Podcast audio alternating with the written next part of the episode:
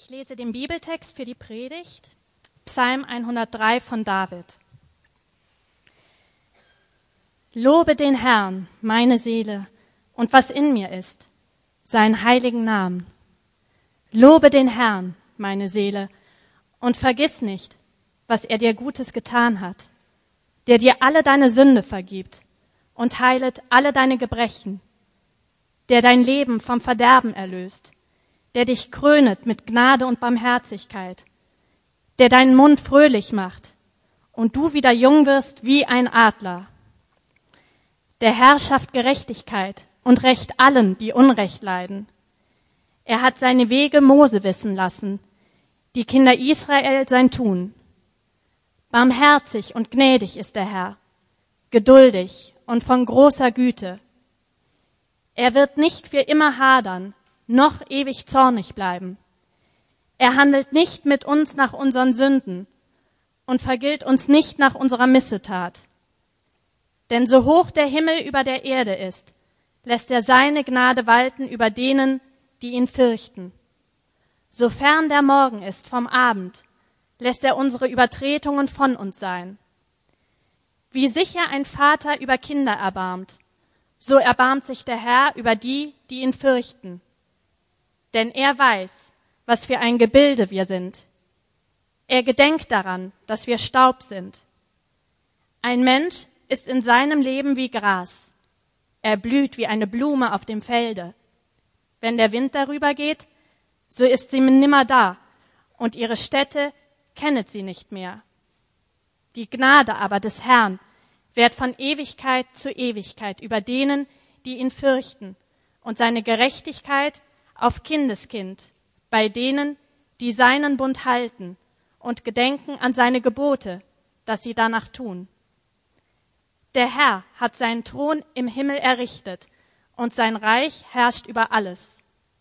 Lobet den Herrn, ihr seine Engel, ihr starken Helden, die er seinen Befehl ausrichtet, dass man höre auf die Stimme seines Wortes.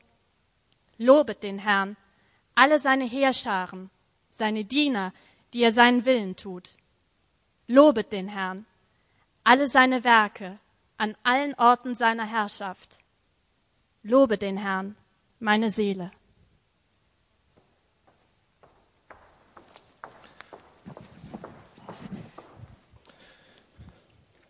Guten Morgen, auch von mir.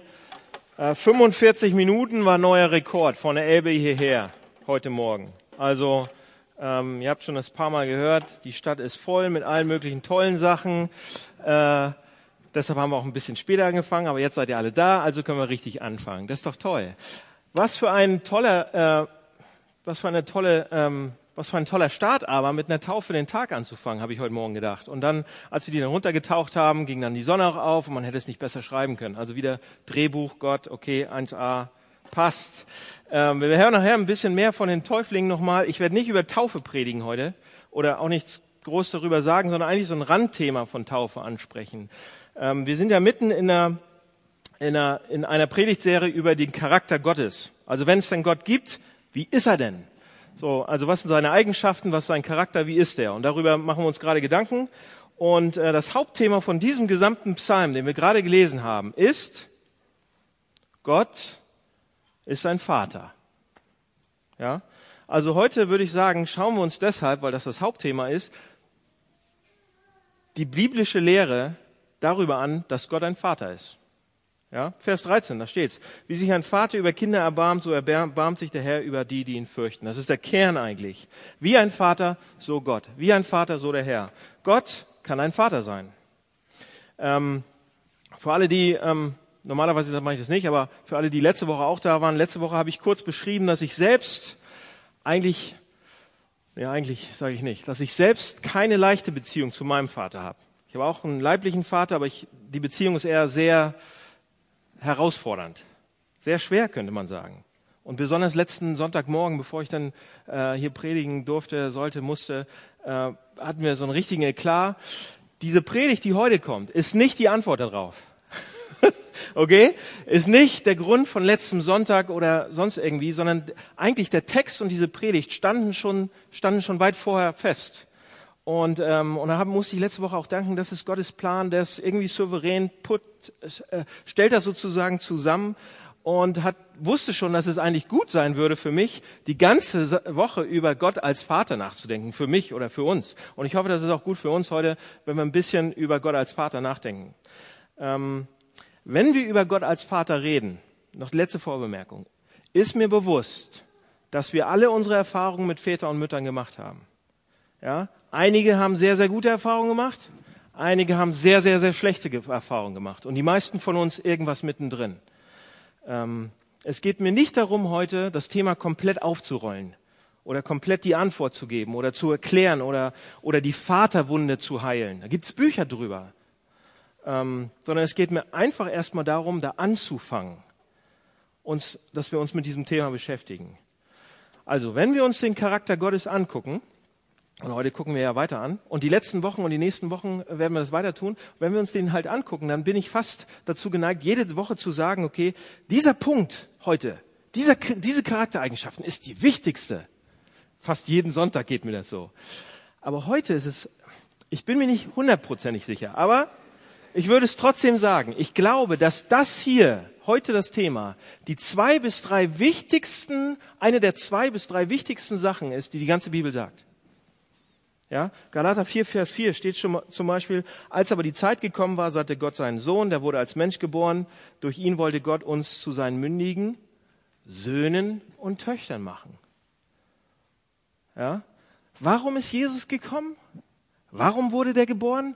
Warum hat er gelebt? Warum gab es Weihnachten? Warum gab es Ostern? Warum ist er gestorben? Damit ich und du eine Familienbeziehung mit Gott haben können damit wir Gott Vater nennen können. Das ist die Bedeutung von, von Jesu Leben. Ja? Deshalb hat er das alles gemacht, was er getan hat. Und deshalb sollten wir immer darüber uns wundern. Ja? Wenn, wenn, das ist keine Selbstverständlichkeit, Leute. Ja, Gott der Vater. Wenn wir das hören. Wir sollten nie sagen, oh ja, ja, ja, weiß ich, habe ich schon mal gehört. Gott der Vater. Ah ja. Leute, wir sollten staunen und wundern. Das ist keine Selbstverständlichkeit. So, wenn Gott unser Vater ist, Frage, was bedeutet das? Fünf Punkte. Ja, die sind kurz heute. Nicht, dass ihr denkt, oh, fünf. Nein, die sind kurz, kürzer als sonst. Äh, fünf Punkte. Was bedeutet das, wenn Gott Vater ist? Erstens, es bedeutet, dass wir in einer Familienbeziehung mit ihm sind. Vater ist so ein Familienbegriff, ja? So, was bedeutet das, mit Gott in der Familie zu sein? Seht ihr, es ist ziemlich üblich heutzutage, dass Leute sagen, ähm, alle Menschen sind Gottes Kinder. Ja, hört man oft. Die Frage ist, stimmt das? Wer sagt das? Stimmt das so? Sagt die Bibel, dass, Gott, dass alle Menschen Gottes Kinder sind? Und die Antwort ist ja und nein. Hauptsächlich nein. Warum? Pass auf. Der war gar nicht witzig. Das war was anderes, ne? Okay, anyway. Pass auf. Was ist die Definition von Vater? Wie definiert man Vater? Übrigens über Mutter werde ich auch irgendwann mal predigen, aber erstmal Vater heute. Es gibt mindestens zwei Aspekte bei der Definition. Nummer eins ist, der Vater ist der buchstäbliche Ursprung unserer körperlichen Existenz. Verstanden? Wir entstehen, weil etwas aus dem Vater rauskommt, in ein Ei rein und dann seid ihr da verkürzt. Okay, ich werde jetzt an der Stelle, nein, das ist eine andere Predigtserie, an der Stelle werde ich nicht genauer werden. Also, er ist, er ist sozusagen der Erzeuger. Da muss ein Vater gewesen sein. Aber Vater sein bedeutet auch eine bestimmte Beziehung zu haben. Das ist der andere, Liebe, Fürsorge, Obhut, Versorgung und so weiter. Und jetzt die Frage, pass auf. Wie viele von euch haben schon mal folgendes Gespräch selbst geführt oder in einem Buch gelesen oder im Film gesehen? Das Kind sagt, du warst nie mein Vater. Und der Vater sagt, ja, aber du bist doch mein eigenes Fleisch und Blut. Und das Kind sagt, ja, aber Vater sein bedeutet viel mehr als das. Du warst nie da für mich. Du warst nie wirklich mein Vater. Schon mal sowas gehört? Schon mal selbst so geredet? Der Punkt ist, wir sagen, ja, vielleicht bist du mein biologischer Vorfahr. Aber das ist nicht, was es bedeutet, Vater zu sein. Vater zu sein bedeutet für mich, da zu sein. würde man sagen. Und ich glaube, dass wir alle glauben, dass der zweite Teil dieser Definition oder der zweite Aspekt der wichtigere ist. Wichtiger als der erste. Vater zu sein bedeutet, eine spezifische Beziehung zu haben und nicht nur der Zeuger zu sein. Und die Bibel sieht das genauso. Und deshalb gibt es nur ein, zwei Stellen, zum Beispiel Apostelgeschichte 17, wo Paulus darüber redet, dass irgendwie wir alle Nachkommen von Gott sind, dass wir alle irgendwie von Gott geschaffen sind, abstammen und so weiter und wir alle so Kinder Gottes sind. Aber es gibt nur zwei Stellen. Sonst redet die Bibel komplett anders. Sie kommuniziert oder sie sagt, Gott ist dein Vater, wenn und nur wenn du in eine bestimmte Art von Bundesbeziehung oder Familienbeziehung zu ihm getreten bist. Ja? Johannes 1, Vers 12. So viele ihn aber aufnahmen, denen gab er das Recht, Kinder Gottes zu werden. Nur wenn wir eine bestimmte Beziehung mit Gott haben, wird er zu unserem Vater. Hart ist eigentlich logisch. Ja? Es wird nicht geschehen, wenn wir denken, oh, es passiert einfach so. Ähm, Vers 13 in unserem Psalm hier steht das. Wie sich ein Vater über Kinder erbarmt, so erbarmt sich der Herr über die, welche ihn ehren, fürchten, welche ihn ernst nehmen, könnte man sagen, die, sein, die in dieser Beziehung bleiben. Er ist kein Vater für alle. Er hat auch nicht zu, Leute, er hat nicht zu allen eine Vaterbeziehung. Kind sein bedeutet, ich bin in einer Familienbeziehung mit ihm. Ich glaube an das Evangelium. Das ist, da, so komme ich rein. Er ist ein Vater für die, die eine Beziehung mit ihm haben, eine Bundesbeziehung, Familienbeziehung. Okay, das war erstens. Zweitens, Gott als Vater zu haben bedeutet, nicht nur mit einer Beziehung zu leben, so Vater-Sohn, Vater-Tochter, sondern auch von ihm Gnade zu bekommen, in Gnade zu leben oder ihn als gnädigen Vater wahrzunehmen. Schaut euch an, was hier steht. In Vers 13 und äh, in Vers 10 und 13, da äh, steht ein Wort, das Wort äh, Vergehen. Was das Wort Vergehen eigentlich bedeutet, ist, dass wir, dass man eine willentliche Rebellion macht gegen jemand. Eine Revolution, eine Rebellion, eine willentlich dagegen ist sozusagen. Und was der Psalm hier sagt, ist, wir haben willentlich re rebelliert gegen Gott und scheren uns einen Dreck darum, was er will, sondern es geht uns nur darum, was wir wollen. Und das nennt die Bibel, altes Wort, weiß ich, aber das nennt die Sünde. Ähm, aber eigentlich ist das genau der Punkt. Es geht uns nicht darum, was Gott will, sondern was ich will ich bin mein eigener kleiner Gott und so weiter. Und das ist das eigentlich Hauptproblem, wie man es nicht, ganz egal. Vers 14 sagt dann, wir sind Staub, was so viel bedeutet eigentlich, dass wir schwach sind. Seht ihr, wir sind schwach, wir sind Sünder, Übertreter, Rebellen und trotzdem, wir hauen ihm mit, mit der Faust, mit Anlauf ins Gesicht sozusagen und trotzdem, weil Gott ein Vater ist, wird uns gesagt, dass er von Ewigkeit zu Ewigkeit die Liebe von Gott sozusagen auf uns, über uns, um uns sein wird die eine Beziehung mit ihm haben, die werden diese Liebe haben. So was bedeutet das? Gott liebt, uns immer, trotz unserer Selbstsüchte, trotz unserer Egoismus, trotz unserer Fehler, weil er Vater ist. Das, das ist die fundamentalste Sache bei Gott, unserem Vater. Seht ihr? Pass auf, mit unserem Chef, mit unserem Boss passiert das ein bisschen anders. Haben wir eine andere Beziehung. Oder? Wir haben so lange mit unserem Chef eine gute Beziehung, solange wir gut performen, so, solange wir uns gut verhalten, solange wir gut arbeiten, solange wir gut funktionieren. Wenn wir unseren Job machen, wenn wir kein Geld verschwenden, oh, oh, oh, oh, wenn wir kein Geld verschwenden, wenn wir nichts rausschmeißen aus dem Fenster, solange wir unseren Job tun, die Regeln und Gesetze von ihm sozusagen irgendwie wahrnehmen, wahrnehmen zumindest und danach handeln, haben wir eine tolle Beziehung mit unserem Chef, oder? Aber wenn wir nicht mehr performen, ist die Beziehung zu Ende. Weil unsere Beziehung auf Performance basiert. So, was passiert mit einem Vater, der ein Kind hat, was neben der Spur ist? Was passiert mit einem Vater, der ein Kind hat, das nicht mehr funktioniert, das nicht mehr performt? Was passiert da mit einem Vater? Mit einem gesunden, normalen Vater. Darüber rede ich. Das andere kommt die nächsten Wochen. Ja? Was passiert mit dem gesunden, normalen Vater, wenn das Kind aus der Reihe tanzt, total. Die Beziehung intensiviert sich. Das Herz des Vaters ist beteiligt. Das, das ist, ja. Und die, weil die Beziehung des Kindes zu dem Vater nicht auf Performance basiert. Das ist der Unterschied zwischen einer Familienbeziehung und einer Geschäftsbeziehung. Seht ihr, und es gibt zwei Arten, wie wir Gott sehen können, die ganze Zeit. Wir können ihn einmal als Boss sehen. Ja, solange ich die richtigen Sachen mache, wird er mich segnen. Solange ich mich an seine kleinen Regeln halte, bin ich okay.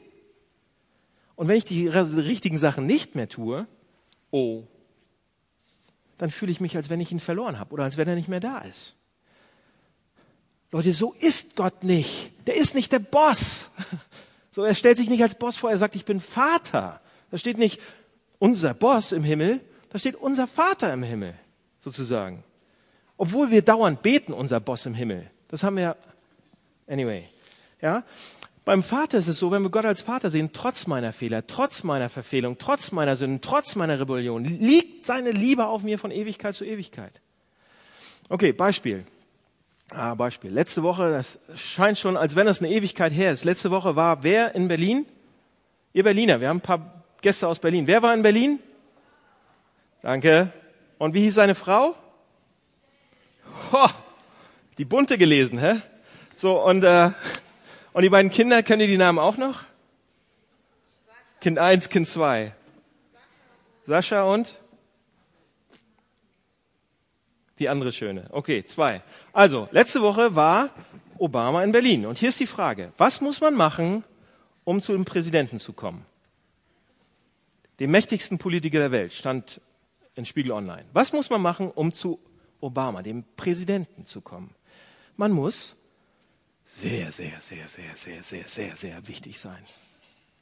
Man muss Macht haben, man muss Erfolg vorweisen, man muss eine Menge erreicht haben. Ansonsten kommt man nie an ihn ran. Man kann nicht so einfach zu ihm gehen, wann, wann auch immer man will, und sagen, hallo, ich komme jetzt mal zu dir. Das geht überhaupt nicht. Man kann nicht ans Weiße Haus anklopfen. Guten Tag, Tasse Tee?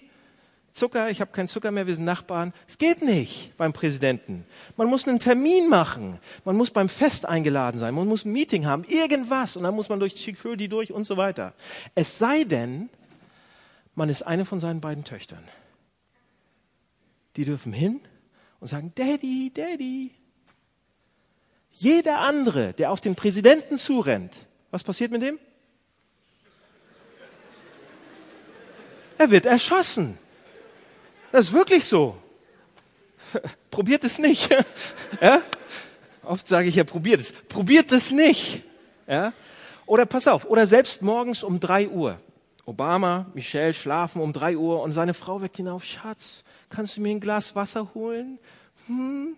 Was wird er sagen? Honey, Honey, im Weißen Haus sagt man es so, hol dir selber ein Glas Wasser. Ich habe den schwierigsten Job auf der Welt, ich muss ein bisschen schlafen. Aber was, wenn die Kinder sagen, Papa, Papa, ich habe Durst? Was wird er machen? Er ist vielleicht der Präsident oder dies oder das oder irgendwas oder der König der Welt, aber er ist der Vater. Und Jesus hat die Dreistigkeit zu sagen, so verhält sich das mit uns und Gott. Unendliche Heiligkeit, unendliche Allmacht, das ist Gott sozusagen. Und er ist sanft und zart und freundlich für uns. Natürlich ist er immer noch der Richter, natürlich ist er immer noch so groß und, aber ihn als Vater zu haben bedeutet, Kind zu sein, in seiner Gnade zu leben, alles zu bekommen und alles fragen zu dürfen. Ja, und diese Gnade auch zu akzeptieren. Nicht, oh, jetzt muss ich mich wieder anstrengen, jetzt muss ich performen, jetzt muss ich irgendwie, damit er mich auch irgendwie liebt. Überhaupt nicht. Gnade. Okay, dritter Punkt. Ähm, es bedeutet nicht nur Familienbeziehungen zu haben, nicht nur Gnade, es bedeutet auch Vertrauen zu haben, ja, wenn schlimme Sachen passieren. Gott ist ein Vater, nicht nur ein König. Er hat Mitgefühl, er liebt seine Kinder und dann kommen Verse 8, 9 und 10, Leute. Dann kommen Verse 8, 9 und 10. Alles bisher super. Der Vater, der liebt uns, er will unser Vater sein. Und dann kommt Vers 8, 9 und 10. Da steht, barmherzig und gnädig ist der Herr, geduldig und von großer Güte. Er wird nicht immer hader noch zornig, ewig zornig bleiben. Er handelt nicht mit uns nach unseren Sünden und vergilt uns nicht nach unserer Missetat. Das sind drei sonderbare Verse, Leute. Warum? Zuerst einmal sagen sie, auch wenn er unser Vater ist, er ist wütend auf uns. Ein guter Vater, Leute, ein guter Vater wird wütend, obwohl er uns liebt. So warum? Weil er uns liebt, weil er dich liebt. Er will nicht, dass wir Lügner sind, wenn wir mal lügen. Ja? Er ist sauer darüber, dass wir das gemacht haben. Jeder normale, gute Vater würde auch sauer sein. Und er ist wütend und er muss etwas tun. In anderen Worten, weil er uns liebt, ist er wütend. Väter werden wütend.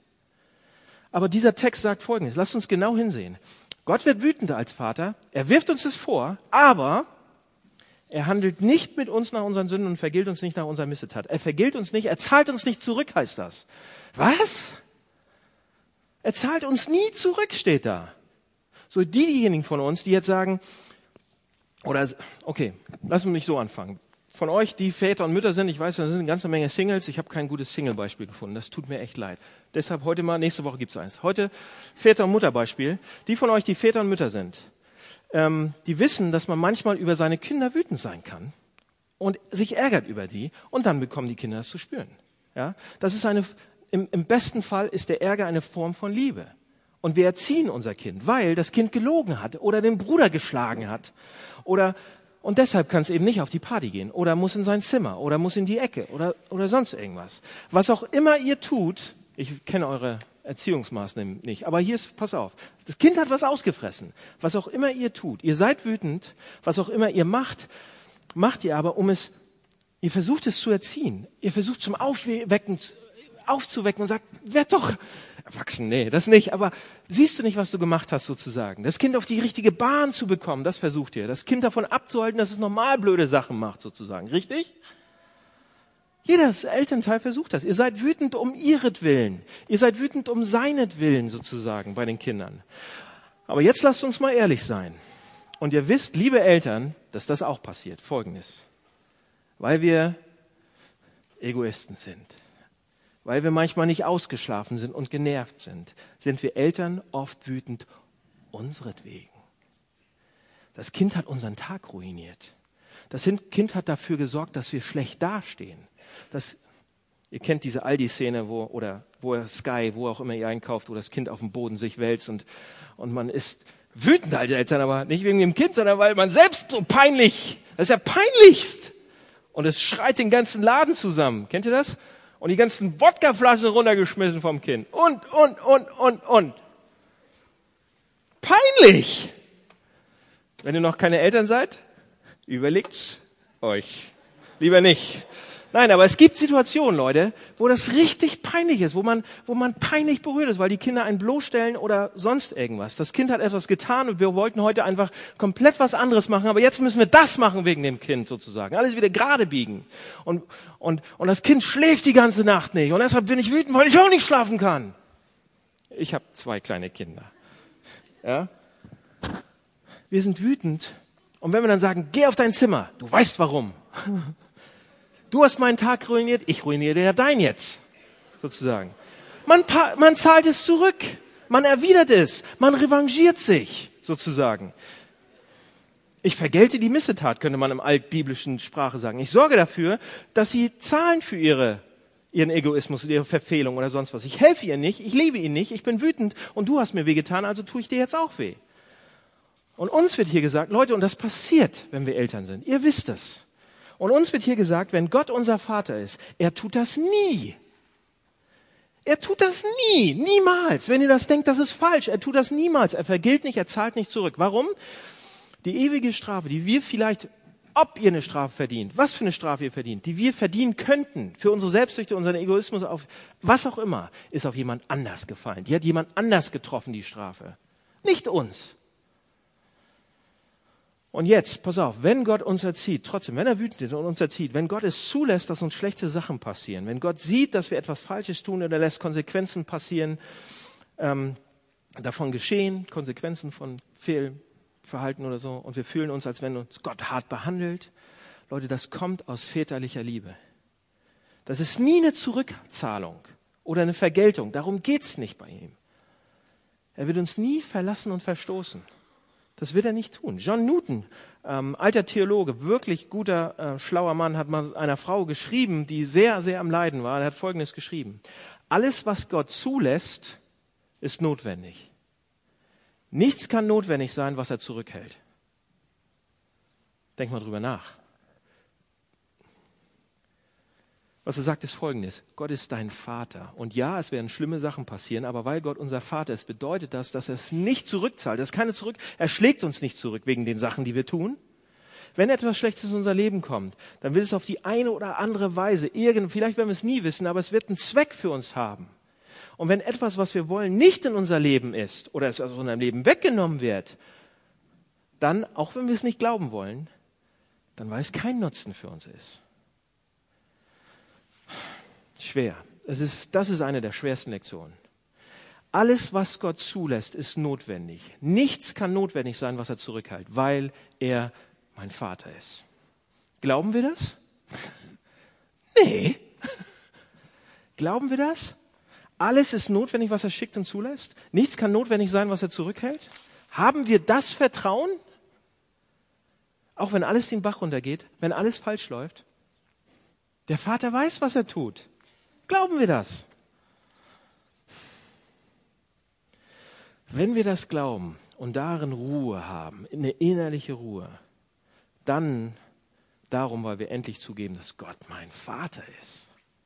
Ein guter Vater, der Beste. Also, wenn wir Gott als Vater haben, bedeutet das, wir sind in einer Familienbeziehung, wir leben in Gnade, wir leben in Vertrauen, wir haben Vertrauen, auch wenn Dinge schiefgehen. Viertens, wenn Gott unser Vater ist, sollte eine Vertrautheit da sein zwischen uns, eine Intimität sozusagen. Was bedeutet das? Hier im Psalm kommen ein paar Wörter vor wie Barmherzigkeit, Erbarmen, Mitgefühl, kommen dauernd im Text vor. Vers 13 zum Beispiel, wie ein Kind über wie ein Vater über die Kinder erbarmt, so erbarmt sich der Herr über die und so weiter. Die hebräischen Kommentatoren zu dem Text sagen, das ist erstaunlich, wie viele so eine Wörter vorkommen. Diese Wörter sind alle absolut emotionale Wörter. Und das bedeutet, dass man eine tiefe emotionale Verbindung hat, haben kann zwischen Gott und uns. Und eine der Sachen, die, die sehr komisch sind, ihr Eltern wisst das, wenn eure Kinder noch sehr, sehr, sehr klein sind. Könnt ihr euch daran erinnern, einige von euch oder andere Okay, ihr Singles wieder, sorry, aber hört einfach zu. So, ihr Eltern, wenn ihr ganz, ganz kleine Kinder hattet, ihr, ihr könnt euch, da, man musste sie schaukeln, die ganze Nacht manchmal, oder füttern und aufpassen und auch wenn sie krank sind und so weiter und immer sehr, sehr, man ist immer sehr, sehr, sehr intim. Man hat sie ganz dicht, da ist viel, viel Hautkontakt. Streicheln, küssen, drücken, die ganzen Geschichten so. Und auch wenn Kinder erwachsen werden dann irgendwann, verlieren die Eltern niemals diesen Hunger nach Intimität, fragt meine Mutter. Also fragt mich, ich weiß es. Ja, nach Nähe, nach, nach, sie wollen reden, sie wollen hören, sie wollen uns in den Arm nehmen, umarmen, sie wollen, dass wir offen sein, sie wollen offen sein und so weiter. Sie wollen gerne, dass wir, uns, dass wir erzählen, was bei uns ist, was wir Probleme und so weiter. Ja, die wollen das. Und manchmal bekommt, und manchmal bekommen die Eltern das und manchmal nicht. Aber ich sage euch Folgendes. Wenn selbst in uns oder in unseren Eltern, in, in, in begrenzten, fehlerhaften Eltern, das Bedürfnis nach Intimität niemals ganz weg ist, wenn so etwas Gutes sogar in unseren Herzen existiert, dann muss es auch zu einer Trillion Mal mehr im Herzen von, Gottes da sein, von Gott da sein weil er die perfekten Eltern ist, der perfekte Vater, die perfekte Mutter. Und das ist der Grund, warum es dann diese sonderbaren, wunderbaren Stellen, wunderbare Stellen eigentlich wie in Römer 8 gibt. Da steht, es ist der Geist, also es ist Gott letzten Endes, den ihr als seine Söhne und Töchter habt. Von diesem Geist erfüllt rufen wir, aber Vater. So macht sein Geist uns im Innersten gewiss, dass wir Kinder Gottes sind. Was bedeutet das? Gott hilft uns, der Geist Gottes, Gott hilft uns selbst zu sagen, aber Vater. Seht ihr, das Wort aber ist ein aramäisches Wort, was, was so viel bedeutet wie Papa. Das ist ein Wort, was kleine Kinder benutzen würden für ihren Vater. Papa. Papa. Und uns wird hier gesagt, das ist eine Sache zu glauben, dass Gott mein Vater ist, irgendwie theologisches Konzept zu haben, auf eine theologische Art und Weise. Aber was Gott will und er gibt uns sogar seinen Geist, um uns dahin zu helfen. Er will, dass wir ihm unser Herz ausschütten. Er will, dass wir ihm vertrauen. Er will, dass wir sagen, Papa, Papa, sozusagen. Schaut euch Vers 13 an. Er weiß, dass wir Staub sind. Er, er weiß das alles. Er versteht das. Und was bedeutet das? Er versteht, dass wir schwach sind. Er versteht das. Er, er hilft uns. Das ist im Prinzip ist das, was wir hier lesen, eine Einladung, vertraulich, privat, persönlich zu werden mit ihm, nahe zu kommen mit ihm. Der ganze Psalm ist das. Komm, komm, komm nah zu mir. Hier ist die Einladung, sich zu öffnen. Seht ihr, und der Job des Heiligen Geistes ist uns dahin zu bringen, dass wir aber sagen, Papa. Und dann kommt Vers 16, so macht sein, also Römer 8, 16, so macht sein Geist uns im Innersten gewiss, dass wir Kinder Gottes sind. Im Prinzip sagt der Vers, Gott gibt uns seinen Geist, damit wir uns seine väterliche Liebe, damit er uns das sogar noch zusichert, versichert. Hier ist ein Bild. Laufen ein Vater und sein Sohn die Straße runter großer Papa, kleiner Sohn. Und die laufen die Straße runter und äh, die reden miteinander, man kann nicht richtig hören, was, was sie sagen. Und auf einmal nimmt der Vater den Jungen hoch und drückt ihn ganz doll und gibt ihm dicken Schmatzer auf den, auf die Wange und sagt, ich liebe dich. Ich habe dich so lieb, ich liebe dich. Und der, und der kleine Junge sagt auch, oh Papa, ich liebe dich. Ich liebe dich auch. Und dann setzt er ihn wieder runter und sie gehen weiter zusammen. Ja? Und die Frage ist, war der Sohn mehr Sohn, als er auf dem Arm vom Vater war, als vorher oder nachher? Nein. Beziehungsmäßig, rechtlich, nein. Er war Sohn, als er auf dem Arm war und er war Sohn, als er auf dem... Aber erfahrungstechnisch war er mehr. Der Junge hat seinen Sohn sein erfahren. Er hat es gespürt, als er da oben auf dem Arm war. Er hat gemerkt, er hat es erfahren. Er, er hat es bestätigt bekommen, dass er Sohn ist. Und, und Römer 8, 15, 16 sagt, der Geist soll genau das machen, dass wir das erfahren, dass wir das bestätigt bekommen. Dafür ist, das gibt Gott uns. Dafür ist der Geist Gottes da, dass wir uns da öffnen, dass wir das erfahren können, Leute. Dass wir die Liebe des Vaters reinlassen. Und wir wollen es nicht. Entschuldigung. Wir wollen es nicht. So oft. Das ist doch ein traurig Trauerspiel, dass wir das nicht wollen. Er will uns sogar helfen dabei. Und wir können es nicht. Aus irgendwelchen Gründen. Und es wird auch oft lange dauern. Aber er hilft uns dabei. Er will uns helfen. Und er vielleicht macht es gerade jetzt. Also, ah, einen habe ich noch. Wenn Gott unser Vater ist, bedeutet das, wir sind in einer Beziehung mit ihm da ist absolut Gnade involviert. Das ist sein Ding. Es kommt von ihm zuerst. Er ruft zuerst an, sozusagen. Es, es beruht auf Vertrauen und auf einer Vertrautheit, einer Infinität. Und das Letzte ist, wenn Gott unser Vater ist, hat das was mit Dankbarkeit zu tun. Dankbarkeit. Warum? Seht ihr, der ganze Punkt eigentlich des Textes, des Psalms, der ganze Punkt ist, wir, kommen, wir bekommen nicht das, was wir eigentlich verdienen. Der ganze Psalm geht darüber. Es geht nicht um Vergelten, um zurückzahlen, was wir eigentlich verdienen. So was verdienen wir. Oder ich kann es euch zeigen, was wir verdienen. Vers 15 und 16 in unserem Psalm 100, 103, da steht, ein Mensch ist in seinem Leben wie Gras. Er blüht wie eine Blume auf dem Felde, wenn der Wind darüber geht, so ist sie nimmer da und ihre Städte kennt sie nicht mehr. Ja? Butterblume, Pusteblume. Aber so war es nicht gemeint. So sollte es nicht, so war es nicht gedacht. Der Garten Eden. Könnt ihr euch erinnern? Da wurde der Mensch rein, da wurden wir reingesetzt. Und wir sollten lange da bleiben. Dafür wurden wir geschaffen. Für immer. Da war absoluter Shalom, da war absolutes Wohlergehen. Deshalb regt uns Schmerz und Leid auch so auf und Tod. Weil wir nicht dafür geschaffen worden sind. Wir sollten nicht sterben, wir sollten nicht vergessen werden. Wir wollten wir sollten nie unseren Platz verlieren. Aber weil wir, weil uns Gott egal war, weil wir Rebellion im Prinzip gegen Gott gemacht haben, wurden wir aus dem Garten vertrieben. Und jetzt haben wir unseren Platz verloren und sind vergessen und zeitlich begrenzt und vergehen wie Gras steht da. Und doch, der ganze Punkt ist, Gott ist unser Vater. Gott ist trotzdem unser Vater, weil wir, weil wir bekommen, was wir nicht verdienen. So, wie ist das möglich? Warum bekommen wir nicht, was wir verdienen? Seht ihr, als Jesus Christus am Kreuz war, und das ist der Lieblingspunkt, als Jesus Christus am Kreuz war, betet er zu Gott und das ist das einzige Mal in allen Evangelien, in der ganzen Bibel, dass Jesus zu ihm redet, zu Gott redet und ihn nicht mit Vater anredet. Das einzige Mal, dass er ihn nicht Vater nennt, ist am Kreuz. Und was sagt er da? Da sagt er, mein Gott, mein Gott, warum hast du mich verlassen? Warum hast du mich verstoßen, vergessen?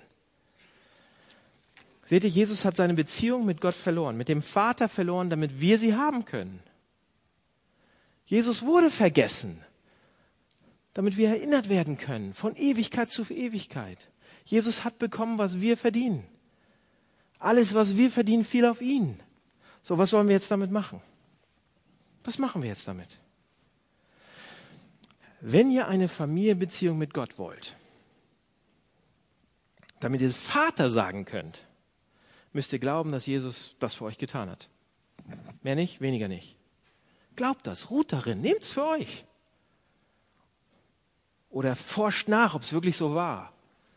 Geht tief, bohrt tief, geht noch tiefer. Lasst euch nichts von niemandem vormachen. Geht so lange, bis ihr es wisst oder eben bis ihr weitergeht oder nichts wisst. Aber macht es, macht euch die Arbeit. Ja? Und die Bibel sagt, bis wir, bis wir sehen, dass Jesus das für uns gemacht hat, das ist die Familienbezeugung. So kommen wir rein. Aber das reicht noch nicht ganz. Der ganze erste Teil des Psalms sagt nämlich noch was. Da steht, meine Seele. Da steht immer, meine Seele vergisst nicht, was er dir Gutes getan hat. Vers 2 ist übrigens mein Taufspruch vor Jahren, aber ich weiß ihn noch. Steht, meine Seele, lobe den Herrn, meine Seele, meine Seele. Er spricht immer, oh meine Seele, sagt er immer. So was macht er da? Zu wem spricht er? Er spricht zu sich selbst. Meine Seele vergiss nicht, was er Gutes getan hat. Oder mein, mein Herz oder mein Verstand oder mein, mein Inneres, vergiss nicht, was er Gutes getan hat. Was macht er da? Er sagt uns, der Psalmist sagt uns, was wir wissen müssen. Leute, wir glauben nicht wirklich, dass Gott unser Vater ist. Wir müssen uns selbst an den Kragen packen und es uns sagen. Meine Seele. Seht ihr, wenn euer Vater, eure Mutter euch wirklich Schlechtes angetan haben und sie waren nicht der perfekte Vater oder die perfekte Mutter und ihr habt all diese Probleme deshalb, das hier ist die Liebe, die ihr braucht. Das hier. wenn wir nur rumsitzen und klagen, ach, warum sind sie nicht das, was ich hätte haben sollen? Warum war das nicht so? Leute, es gibt keine Eltern, die, die, die, die waren, was sie hätten sein sollen. Gibt's nicht. Nirgends. Beruhigend für Eltern. Psalm 27, Vers 10 sagt, wenn auch Vater und Mutter mich verstoßen, du Herr nimmst mich auf. Das hier brauchen wir, wenn wir einen schlechten Familienhintergrund haben. Das hier brauchen wir, wenn wir uns wie Versager fühlen. Das brauchen wir, wenn wir uns einsam fühlen. Leute, wir müssen die Liebe ansehen, die uns zu Söhnen und Töchtern Gottes gemacht hat. Meine Seele, nehmt euch am Kragen, gucke auf die Liebe, schau. Wir müssen die Seele uns vorknüpfen und sagen, sieh dir das an, schaust dir an, schaust dir an, schaust dir an. Guckst dir doch an. Das ist die Medizin, die uns heilen wird. Wie geht das? Kommt zum Hamburg-Projekt ab und zu. Kommt in die Gemeinde. Wir wollen es zusammen rauskriegen. Gott will unser Vater sein. Lass uns beten. Oh Herr, vielen Dank für ähm, diesen Psalm, Psalm 103, äh, in dem du dich als Vater vorstellst, in dem du Vater sein willst für uns, äh, für David damals, aber für uns äh, noch viel mehr. Vielen Dank, dass es möglich ist heutzutage. Durch Jesus, durch das Kreuz, dass der Weg frei ist, dass wir aus Gnade wirklich deine Kinder und Töchter sein können, deine Töchter und Söhne sein können. Und Herr, wir, wir, wir kratzen nur an der Oberfläche und wissen so wenig, was es wirklich bedeutet, dein Sohn zu sein, deine Tochter zu sein, Prinzessin, Prinz äh, vom König. Ähm, da könnte man noch so viel drüber sagen, Herr, aber wir wollen ähm, anfangen, aber dich als Vater zu sehen, immer mehr. Danke, dass du es bist. Danke, dass du beide offene äh, Arme offen hast und jeden Tag, jede Woche auf uns wartest. Wartest, dass wir uns öffnen. Herr, hilf uns dabei. Amen.